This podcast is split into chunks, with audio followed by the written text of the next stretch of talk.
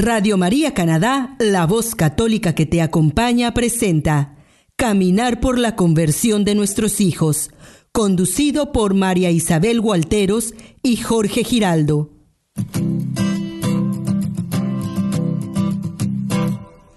Mientras recorres la vida, tú nunca solo Un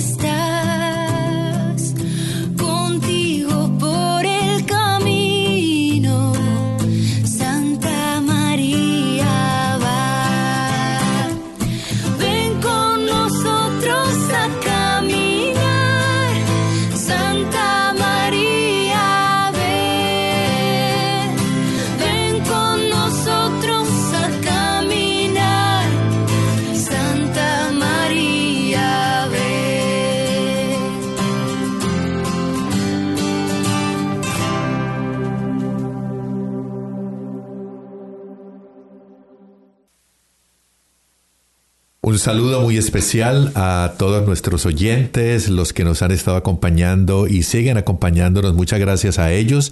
Ah, hoy vamos a tener un programa muy especial.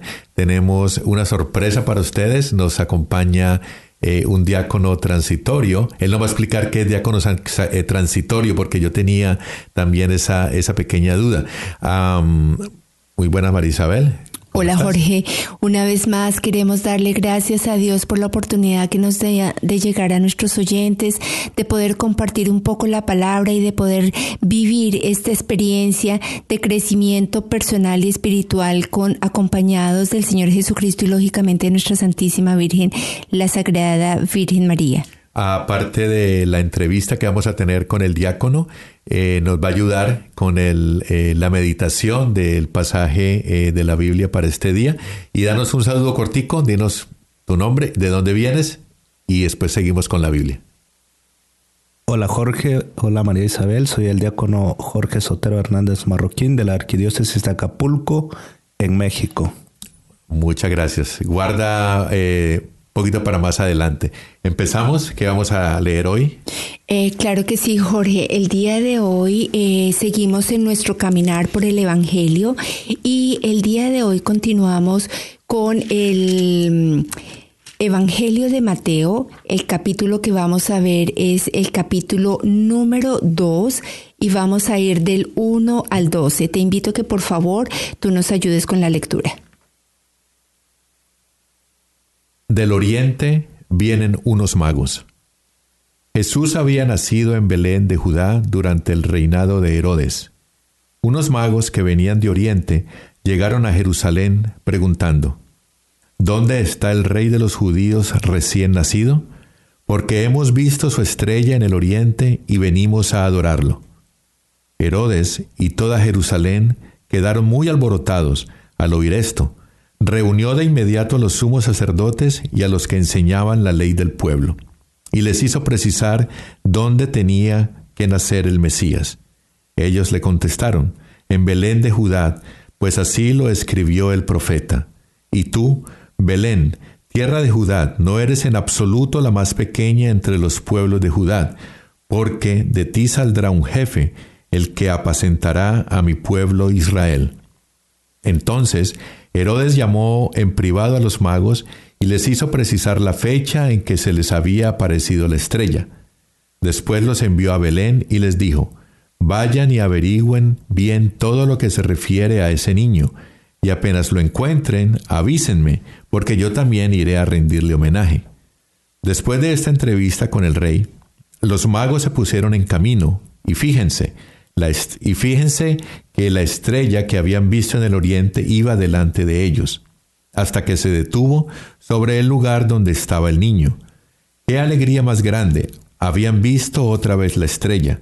Al entrar a la casa, vieron al niño con María su madre, se arrodillaron y le adoraron. Abrieron después sus cofres y le ofrecieron sus regalos de oro, incienso y mirra. Luego se les avisó en sueños que no volvieran donde Herodes, así que regresaron a su país por otro camino. Es palabra de Dios. Te alabamos, Señor.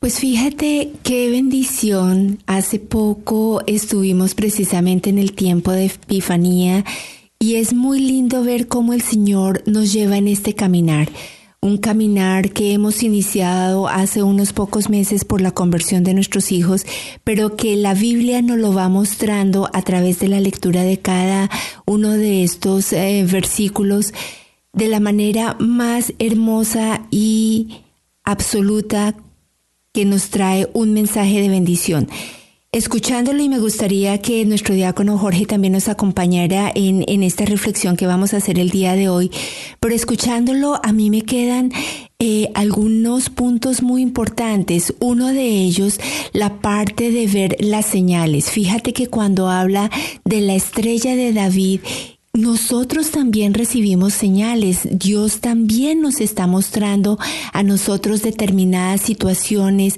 específicas circunstancias que a veces las pasamos desapercibidas, pero que es una señal que Dios nos está mostrando por dónde debe ir el camino. ¿Tú qué piensas, Jorge? Claro que sí. Dios es bueno y siempre nos da señales muy concretas en la vida cotidiana. Es interesante escuchar el Evangelio de Mateo pero también sería bueno como recrear la imagen de este Evangelio y ver quiénes son los protagonistas y cuáles fueron las actitudes de cada uno de esos protagonistas. En un primer momento, pues nos encontramos que Jesús va a nacer en Belén. Y encontramos a Herodes, Herodes que era el rey y que obviamente estaba enojado o estaba teniendo como ese recelo, esa envidia hacia el nuevo rey que iban a ser.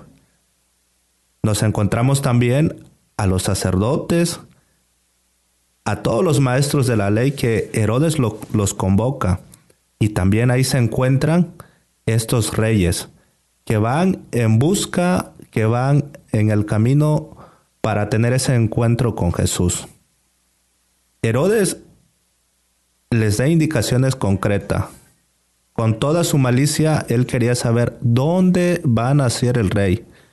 Y él les dice, para que yo también pueda ir a adorarlo.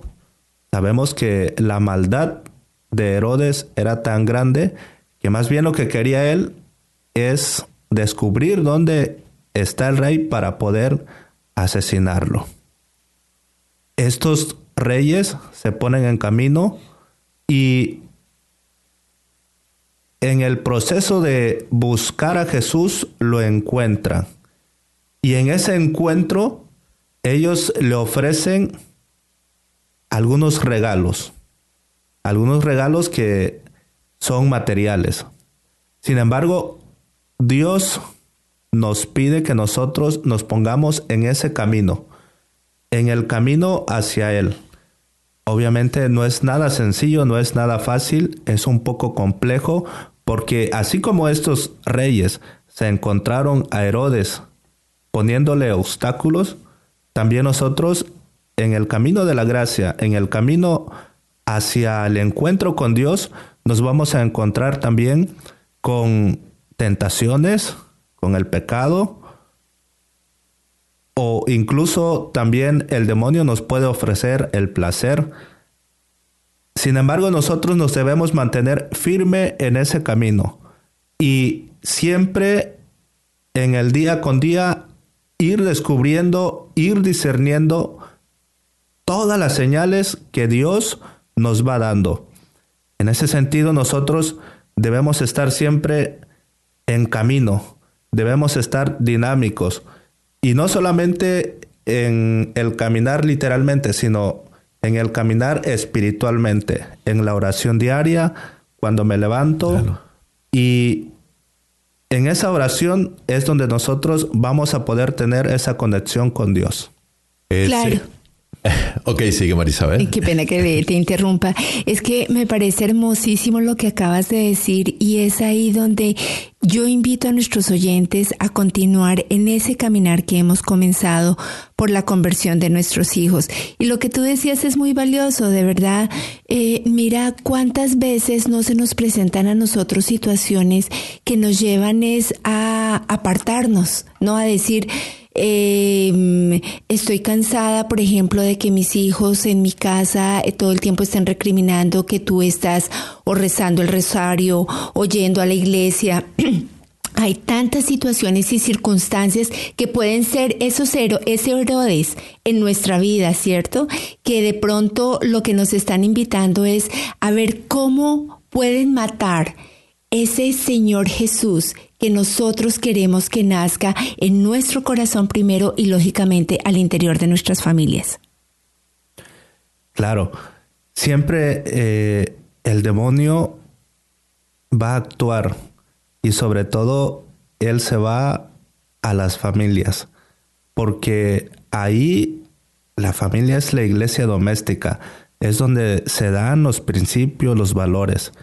Y obviamente sabe el demonio que es una parte muy frágil, en el sentido de que si puede lograr un daño en la pareja, en el papá y en la mamá, un ejemplo, si logra él separarlos, pues entonces va a tener una familia que va a estar separada y por consecuencia, pues también los hijos no van a estar unidos.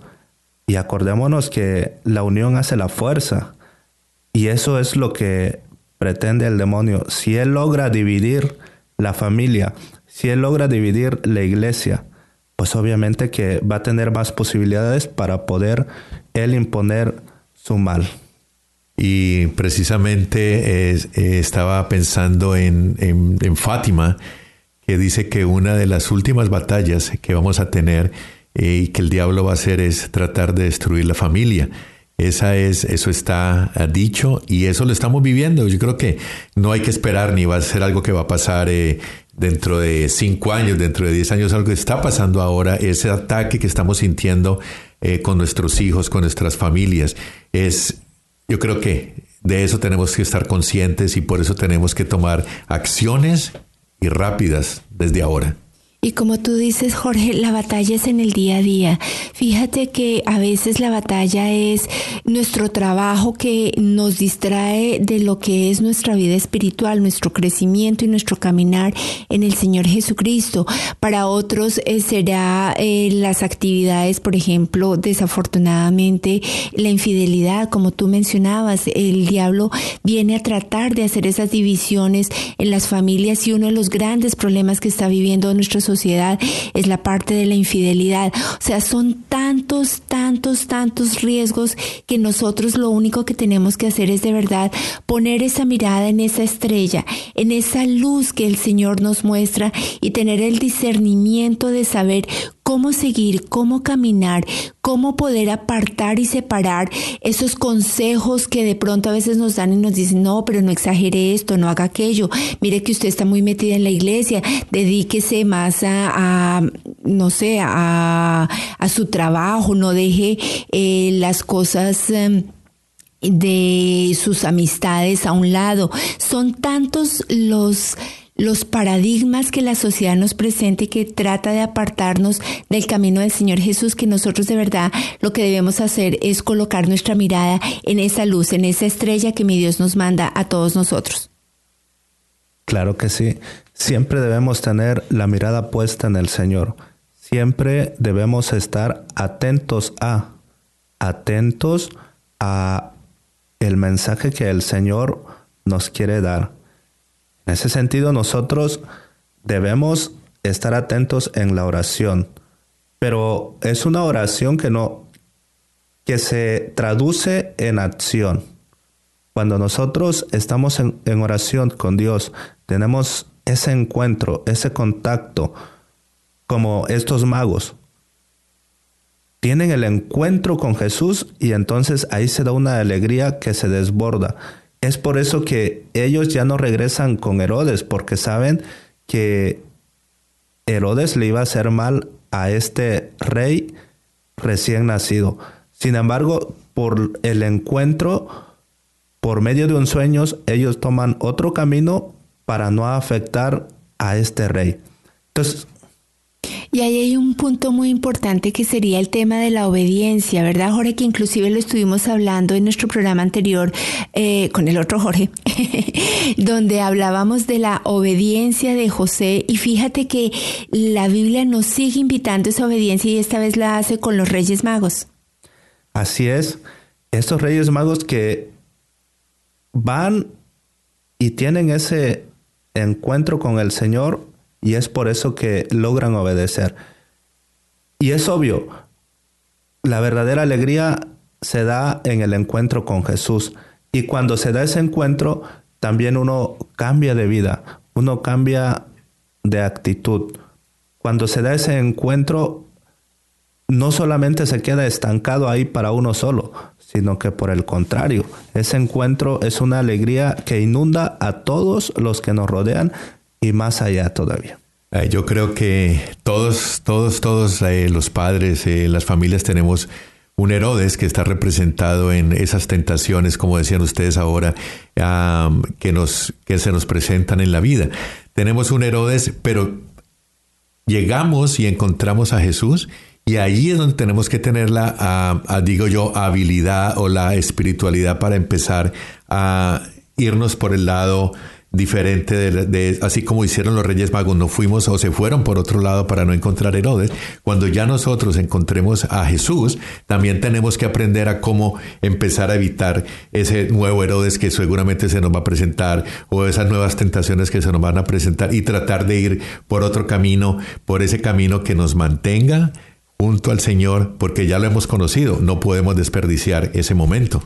Y fíjate que es que la historia dice que ellos eran astrólogos antes y después de que ellos tuvieron ese encuentro con el niño Jesús, regresaron a la India y cambiaron completamente sus vidas. Así es de que en realidad es una bendición. Después de que uno tiene ese encuentro, yo creo que la vida le cambia a uno, ¿verdad, Diácono Jorge? Así es. Y quiero retomar lo que dijo Jorge también, mi tocayo. Eh, la habilidad para poder combatir el mal y sobre todo también la habilidad para poder descubrir lo que quiere Dios. Estos reyes, por medios de un sueño, descubrieron lo que Dios quería, que fueran a sus países por otro camino. Ahora también Dios se nos comunica a nosotros de diferentes maneras. A ellos por medio de un sueño, a nosotros a lo mejor por medio de un vagabundo, a lo mejor por medio de una prostituta, a lo mejor por medio de una persona necesitada. Entonces, debemos estar atentos para descubrir la presencia de Dios y sobre todo también estar atento para descubrir qué es bueno y qué es malo. Así es, Jorge, definitivamente es una mm, yo creo que es una disposición de corazón lo que debemos tener para ver en cada cosa que nos llega a nosotros en el diario vivir qué es lo que Dios nos quiere decir. Porque a veces nuestros hijos nos hablan, a veces nos habla nuestros compañeros de trabajo, a veces nuestros esposos, pero nuestro orgullo no nos deja aceptar que eso es lo que Dios quiere para nosotros. Entonces preferimos quedarnos con lo que nosotros pensamos y consideramos que es lo mejor. Y yo creo que es ahí donde esa disposición de corazón, ese siempre estar cogiditos de la mano de la Virgen Santísima, es lo que nos puede ayudar a saber cuál es el verdadero mensaje que el Señor Jesús tiene y el propósito que Él tiene a través de cada una de las circunstancias y vivencias que tenemos en nuestro día a día. Así es. Y también esa parte de, descubrir qué es lo que hace diferente o qué es lo que hace muy especial a, a, una familia, sobre todo es la parte de la espiritualidad que ellos tengan. Una familia que tiene una vida espiritual es una familia diferente. Es una familia que no es necesario que prediquen con las palabras. Con el simple hecho de verlos juntos, ellos están predicando. Entonces, tiene mucha importancia para los papás, para las mamás, que junto con los hijos mantengan esa oración y esa espiritualidad. Eso los va a hacer muy auténticos. Yo quiero retomar eh, un, un versículo que dice, al entrar a la casa, vieron al niño con María, se arrodillaron y le adoraron.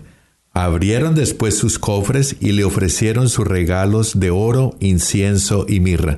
¿Qué le estamos regalando nosotros al Señor? ¿Qué nos está pidiendo? ¿Qué eh, esperaría el, eh, Jesús que eh, nosotros le llevemos, que nosotros cuando lo estamos adorando, ¿qué le entregamos? Le entregamos nuestras oraciones, nuestras angustias, porque yo creo que a veces eso también es un regalo para Dios, que nosotros tengamos esa confianza de ir y sentarnos con Él, arrodillarnos y decirle, este es mi problema, esto es lo que me está pasando. Yo creo que quiero a ustedes, lo voy a poner ahorita en una pregunta, ¿qué regalos podríamos nosotros hoy, así como los reyes magos en su época llevaron el incienso, la mirra y oro, qué regalo le podríamos llevar nosotros al Señor? ¿Qué sería agradable para Él? Yo creo que en mi caso, si me pongo a pensarlo, es tener de verdad la verdadera confianza de que Él está actuando cada día en mi vida. O sea, si yo lo estoy siguiendo, si yo estoy con Él, si yo le he puesto a Él a sus pies, a todos mis hijos, a mi esposo, a toda nuestra familia, es tener esa confianza que a través de cada circunstancia que vivamos, por difícil, por triste o por muy alegre que sea, siempre está el plan perfecto, agradable y bueno que Él tiene para cada uno de nosotros. Diácono Jorge, ¿qué nos aconseja? ¿Qué sería un buen regalo para el Señor? Bueno, personalmente el regalo que yo le quiero llevar al Señor es sobre todo la disposición del corazón, la obediencia y la alegría. Y sobre todo también verla reflejada en los más necesitados. Yo creo que necesitados eh, están en nuestra misma familia. Nuestros hijos están necesitados de amor, de comprensión, de no juzgarlos, porque a veces somos fuertes. Yo creo que ese regalo eh, podría estar representado en eso también, ir y ofrecerle al Señor qué estamos haciendo para reflejar su imagen en nuestros hijos, pero también ofrecerle oración, ayuno, sacrificios, a ese tipo de cosas que a veces somos como que no, no, no, es muy difícil, pero yo creo que eso podría ser algo que a él le agradaría. Claro, y ya que estamos en este año 2019, empezándolo definitivamente es el momento de decir, bueno, eh, Señor y Dios mío, en oración, ayúdame a mostrar ¿Qué te puedo dar yo? ¿Qué te puedo dar yo para que nuestras familias puedan este año estar más y más bendecidas por ti? Y yo creo que uno de los mejores regalos para el Señor sería ofrecerle nuestra pequeñez, nuestras debilidades y nuestros pecados. Yo creo que todos estamos acostumbrados a decir, este, te voy a regalar esto, Señor, te ofrezco esto, incluso cuando vamos a dar un regalo a un amigo, a un hermano, pues buscamos cosas bonitas. Pero el Señor también quiere que nosotros le ofrezcamos nuestra vida, que le ofrezcamos nuestros pecados y nuestra debilidad, porque Él es el único que las puede transformar. ¿Y qué le vamos a regalar nosotros de padres y madres orantes y nuestros oyentes? Le vamos a regalar más horas santas, le vamos a regalar más oración, le vamos a regalar más hijos y nuestro compromiso como programa, que tenemos esa responsabilidad con tantos padres y madres, es que los llevemos a ellos allá. Yo creo que ese va a ser el regalo de caminar por la conversión de nuestros hijos, es llevar más padres y madres orantes hasta el Santísimo para que se arrodillen y para que pongan a sus pies a todos esos hijos. Y que todo sea para la gloria de Dios, Jorge. Bueno, muchas gracias. Vamos a continuar eh, después de que regresemos del corte musical con una historia que nos tiene a nosotros bastante, eh, no sé, animados, impresionados. Pero lo dejo con la inquietud y regresamos pronto.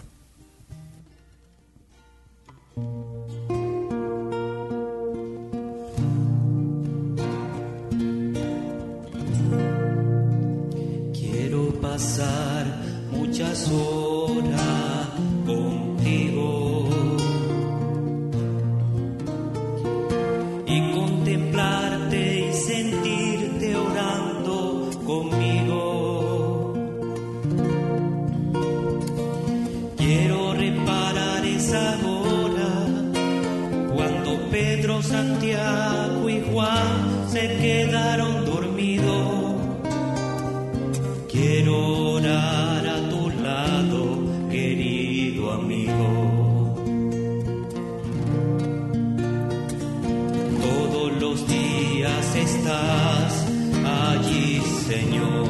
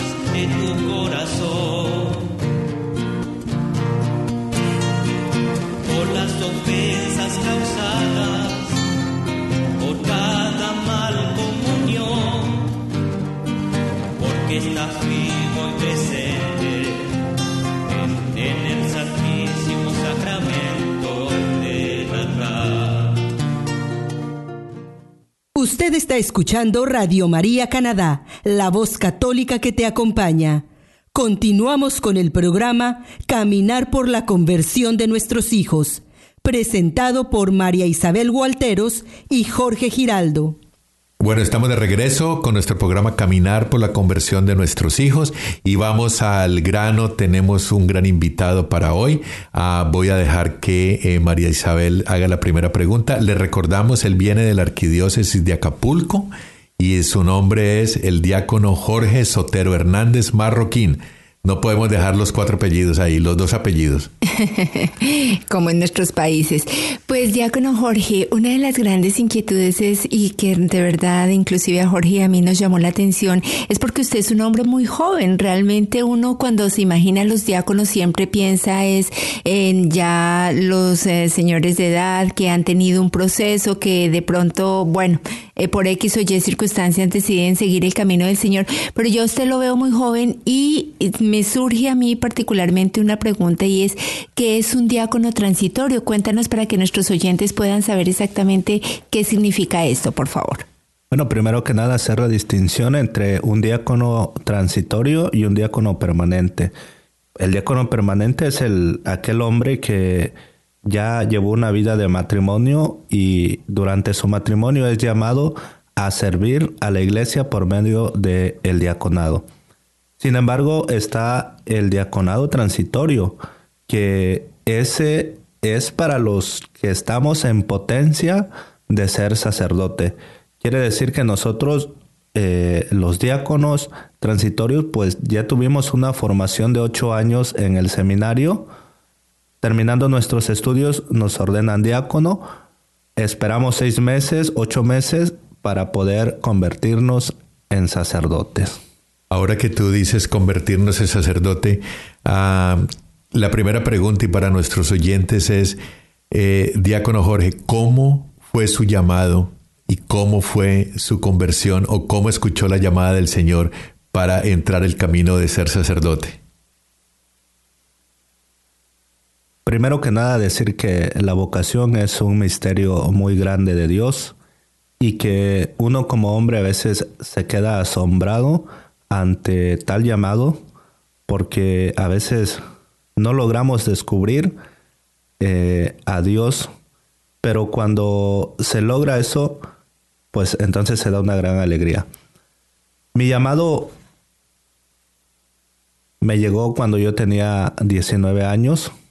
Yo soy recién nos había cumplido los 19 y yo pertenezco a una familia donde somos 12 hermanos, 6 varones y 6 mujeres.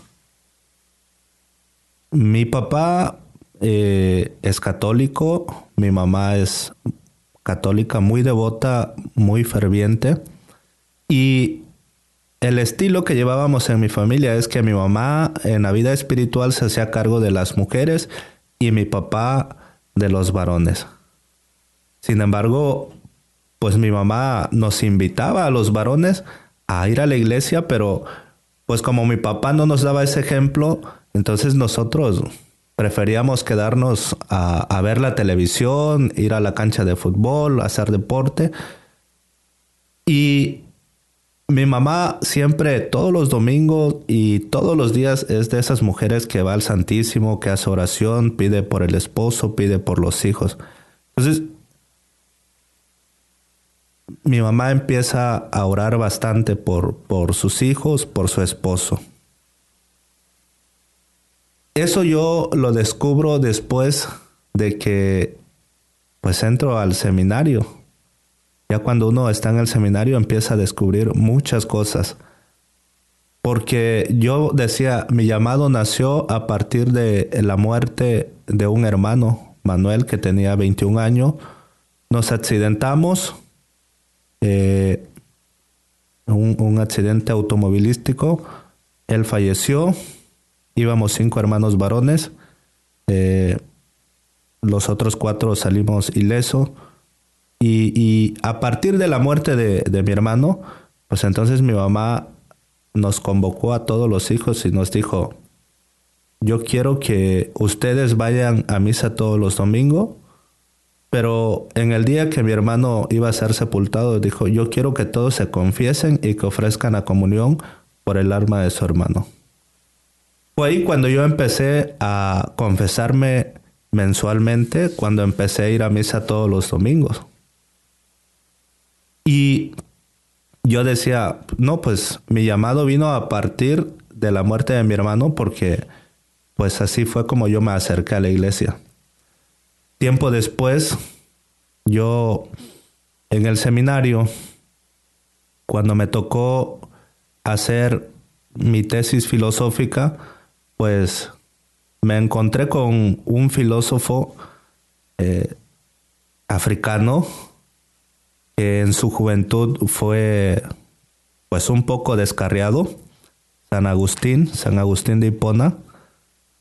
Y me encuentro también con su madre, Santa Mónica.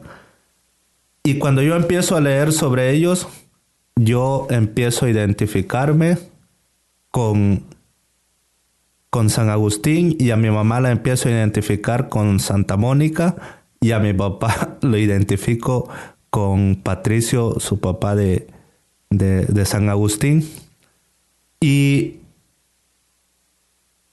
en ese estudio yo me doy cuenta de que mi vocación ha nacido de las lágrimas, de la oración, de la devoción y de la piedad de mi mamá. Y es por eso que yo a mi mamá le tengo una gran admiración y respeto, porque incluso ella me decía, hijo, pues tú estás en el seminario, ahorita ya eres diácono, pero llegó un momento en que yo pensé que, tú no ibas a ser ni seminarista ni diácono, pero sin embargo el Señor ha escuchado mi oración, ha escuchado mis plegarias. Cuando yo decido ir al seminario, tomé la decisión cuando le anuncio a mi familia que voy al seminario, porque para esto yo, yo ya tenía definido que iba a una universidad privada a estudiar gastronomía, porque me gusta un poco la cocina.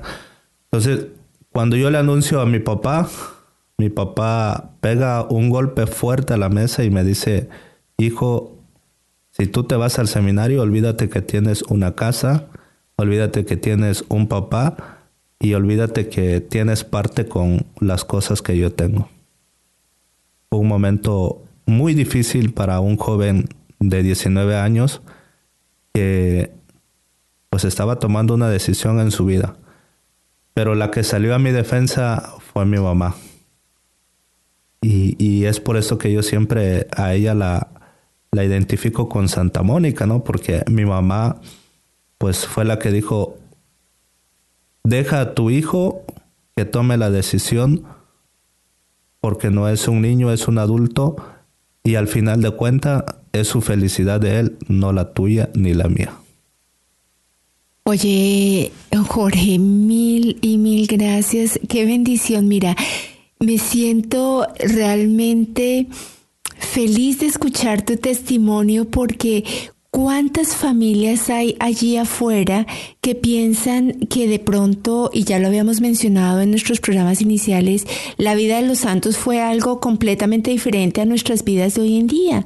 Y tú nos estás mostrando que eso mismo que ocurrió hace cientos de años, hoy mismo está ocurriendo en tu vida y todavía hay madres que pueden llorar por sus hijos y lograr esas conversiones. Y esa es la invitación que le queremos hacer a todos nuestros oyentes. Y no solamente orar por la conversión de sus hijos, de sus esposos, de sus familias. Es de verdad emocionante. Me siento halagada de poderte tener acá y poder ver esta situación que tú nos estás compartiendo. Sí, la verdad que ha sido un proceso para mí en, el inicio un poco difícil, un proceso donde tuve que renunciar a, unas comunidades, tuve que renunciar a, a, una universidad, donde tuve que renunciar a estar con papá, con mamá, con los hermanos, pero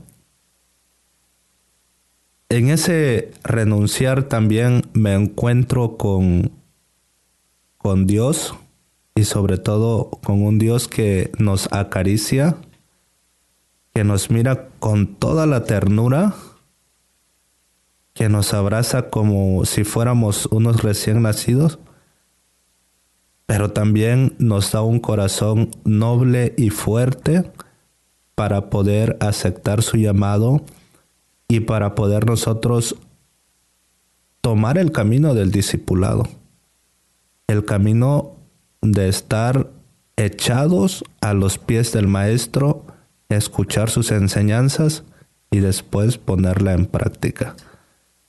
Muchas gracias, Jorge. Yo, eh, mencionaste a Santa Mónica. Creo que ya nuestros oyentes han eh, captado la idea de por qué hemos invitado eh, al diácono Jorge aquí, porque cuando estábamos conversando con él porque él presidió una de nuestras horas santas de padres y madres orantes.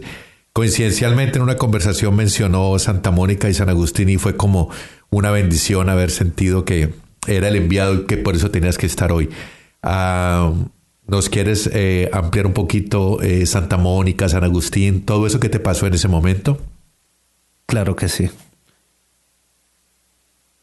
Bueno, lo, que yo les quisiera compartir de Santa Mónica y San Agustín es que pues son dos, dos grandes santos de la iglesia, Santa Mónica la mamá y San Agustín el hijo.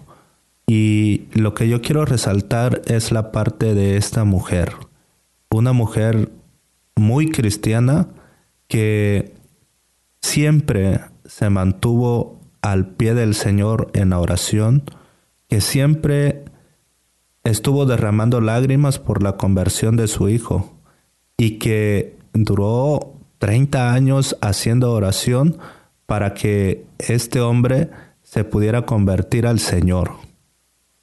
Probablemente a veces nosotros hacemos oración un mes, dos meses, tres meses y decimos, no veo resultados, Señor, no veo que mi hijo cambie, no veo que mi esposo cambie.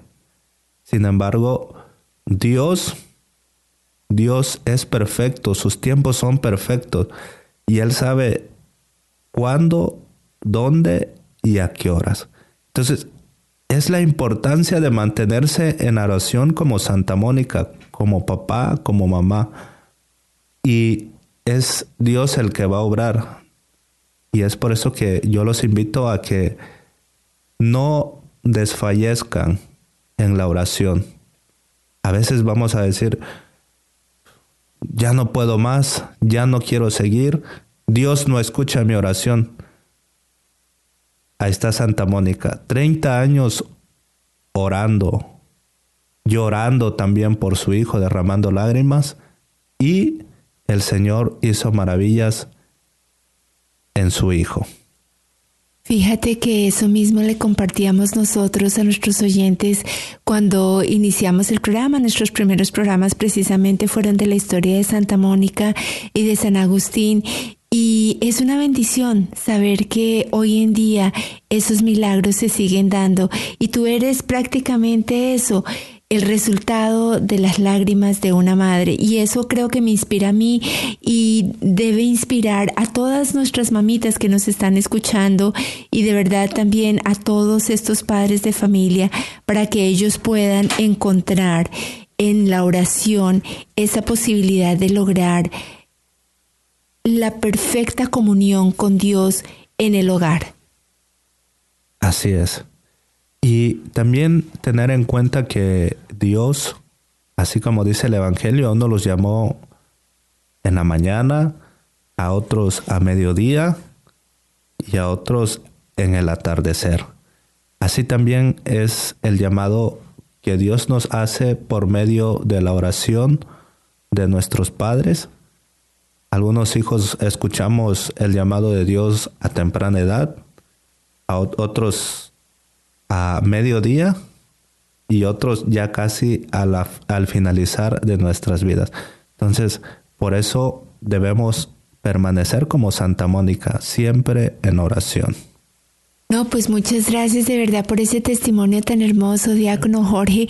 Y una de las cosas que nos gustaría es que tú nos contaras, ya como para terminar todo este segmento, porque claro, eh, ese testimonio tuyo nos llena de, de inspiración y de ganas de seguir orando por nuestros hijos, pero también es importante que nos cuentes un poco acerca de tu comunidad, acerca de cómo has vivido ese diaconado. Cuéntanos un poco acerca de esa experiencia, por favor. Ok. Bueno, pues yo estoy en la parroquia del Perpetuo Socorro allá en Acapulco y yo comentaba con unos amigos que Acapulco pues tiene varias facetas. La faceta de donde está la zona hotelera, la zona donde pues se vive bien, gente que va a visitar y disfruta de ese puerto de que es muy hermoso, pero también está las periferias donde yo estoy, junto con la gente sencilla, con los jóvenes que están teniendo como o afrontando una realidad de, de violencia, de crimen organizado, y ahí me toca estar con ese pueblo que camina en el sufrimiento, pero que con la esperanza de poder cambiar esa realidad. Pues estamos ahorita con la construcción de, del templo parroquial, lleva, lleva 18 años ya ese proceso que no se ha podido concretar, pero que sin embargo tenemos la firme esperanza en que vamos a poder concretarlo y también poder construir eh, salones anexos para nosotros poder ahí eh, convocar a los jóvenes para seguir evangelizando, para seguirlos formando, para que sobre todo no caigan en esa situación de drogadicción, de violencia organizada. Yo quiero para todos nuestros oyentes eh, eh, algún eh, persona que quiera colaborar con la terminar la construcción de esta capilla en, en Acapulco, en Zapata, la Zapata. Es, la Zapata. Eh, se puede comunicar con nosotros a nuestro email que es cch@radiomaria.ca por si quieren estar en contacto con él, saber un poquito, eh, conocer más de lo que él está haciendo allá. Eh, cch arroba radiomaria.ca. Algo eh, eh, para ir terminando, ah, y espero que tu promesa que nos hiciste, la promesa de regresar como sacerdote, que sea muy pronto, aquí te vamos a estar esperando. ¿De qué comunidad eres? Eh, eh, franciscano, eh, dominico, ¿cuál es, ¿en cuál vas a estar? Voy a ser sacerdote diocesano. ¿Qué significa? Que el sacerdote diocesano se está formando para un lugar determinado, para una diócesis. En mi caso es la arquidiócesis de Acapulco, que está conformada por las dos costas del estado de Guerrero, Costa Chica, Costa Grande y el puerto de Acapulco. O sea que mi ministerio lo voy a desenvolver en esas tres regiones. Pero no perteneces a ninguna sacerdotes marianos o lo como te decía, fran- jesuita, franciscanos, no es, es, eh, es, es una orden diferente. La espiritualidad es sacerdote diocesano, donde el centro es la Eucaristía. Pues qué lindo, hablando de Eucaristía, eh, queremos seguir invitando a todos nuestros oyentes a que acompañen al Señor Jesucristo en una hora, una hora santa. Ojalá puedan eh, acompañarnos en algún momento a nosotros en este ministerio de padres y madres orantes.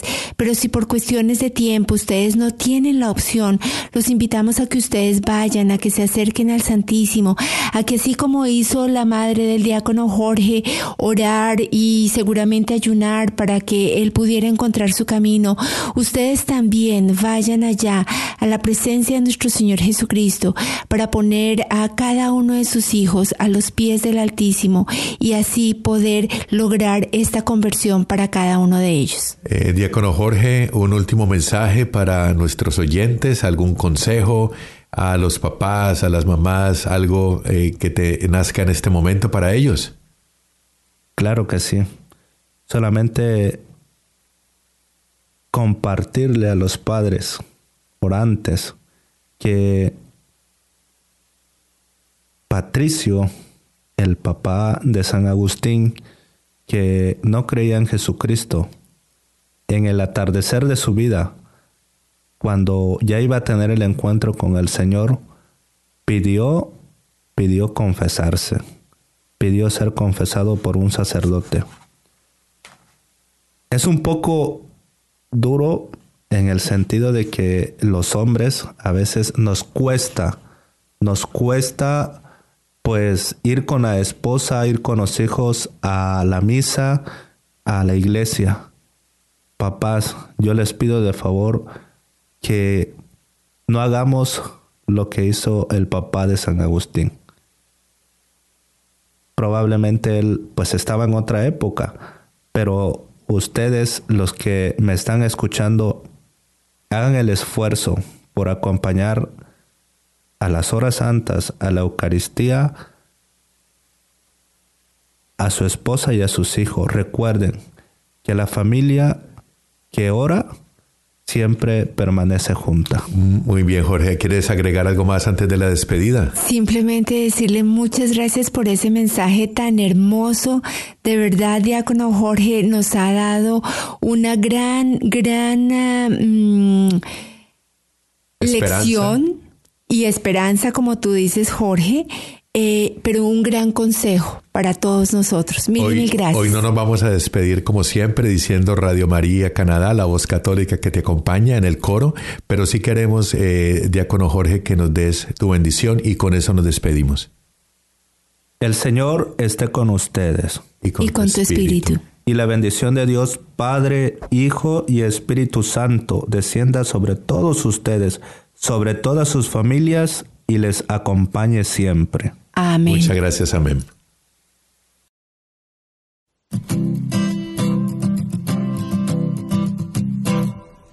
Mientras recorres la vida, tú nunca solo